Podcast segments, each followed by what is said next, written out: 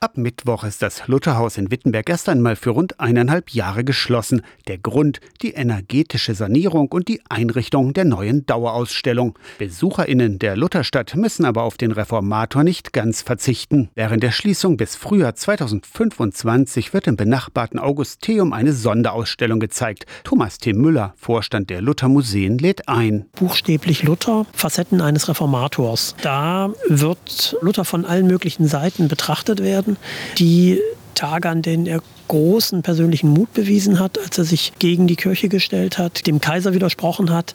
Gleichzeitig werden aber auch die Dinge thematisiert, wo er sich eben in einer Art geäußert hat, die man nicht gutheißen kann. Bis Ende November wird die Ausstellung vorbereitet, denn einige Highlights aus dem Lutherhaus ziehen mit um. Es werden aber auch bisher nicht ausgestellte Exponate gezeigt. Auch Luther als Familienvater ist ein Thema. Sein Verhältnis zu seiner Frau, das Verhältnis zu seinen Freunden, die Dinge, die für Luther wichtig waren und die ihn auch bewegt haben. Thomas T. Müller ist seit Februar Direktor der Luthermuseen und neben Wittenberg auch zuständig für das Geburts- und das Sterbehaus in Eisleben und das Elternhaus in Mansfeld. Die Kolleginnen und Kollegen sind sehr, sehr aktiv, haben ganz tolle Ideen.